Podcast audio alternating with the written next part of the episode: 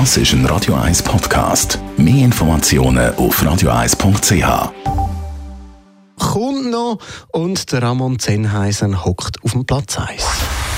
Dr. Age. Der Vincenzo Paolino beantwortet die brennendsten Fragen rund ums Leben im Alter. Jetzt auf Radio 1. Gemäss einer Hochrechnung wird im Jahr 2050 in der Stadt doppelt so viele Leute über 65 leben, wie das heute der Fall ist.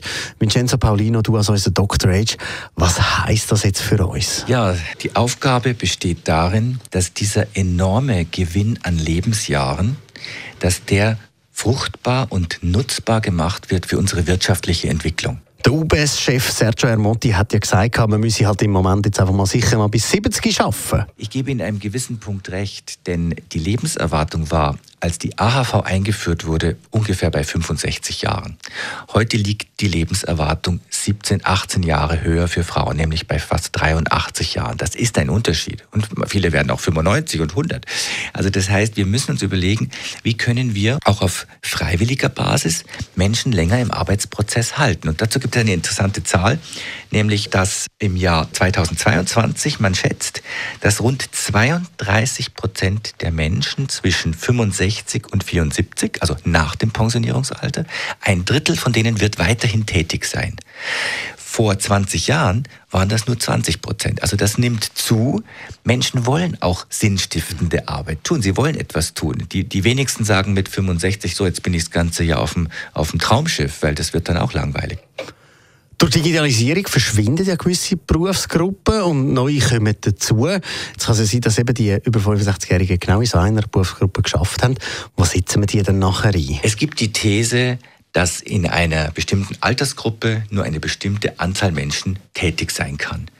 Das hat sich schon als falsch gezeigt, als nämlich Frauen in die Wirtschaft hinein äh, integriert werden konnten. Es hat zu einem Wirtschaftswachstum geführt.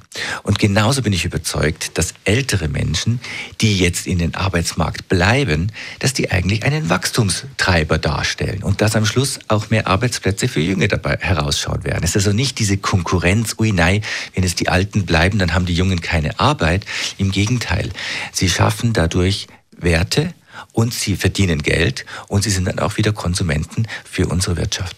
Wenn das eben so eintritt, dass man länger kann arbeiten kann, was muss sich da am Arbeitsplatz ändern? Also ich würde zwei Sachen äh, in den Vordergrund stellen. Das eine ist das äh, bekannte Thema der sozialen Sicherungssysteme, also dass, wenn man älter wird, man höhere PK-Beiträge zahlt. Das schreckt Arbeitgeber ab. Das sagen, nein, ich äh, lieber nicht, der wird mir dann zu teuer, dass man da einen anderen Weg findet. Und das andere ist, dass die Arbeitsplatzgestaltung, dass man dem auch ähm, Rechnung trägt. Äh, zum Beispiel, ich sage jetzt mal, hellere Beleuchtung für Leute, die äh, mit den Augen oder die eine Brille brauchen. Aber das gilt im Prinzip auch für alle Menschen. Das ist nicht altersspezifisch. Also einen guten, humanen Arbeitsplatz schaffen, das hilft am Schluss dann allen. Danke vielmals, Vincenzo Paulino, du als unser Dr. H. Das nächste Mal hören wir uns wieder dann nächste Woche zur gleichen Zeit. Dr. H jeden Sonntag auf Radio 1. Unterstützt von Alma Casa, Wohngruppe mit Betreuung und Pflege rund um Tour. www.almacasa.ch Das ist ein Radio 1 Podcast. Mehr Informationen auf radio1.ch.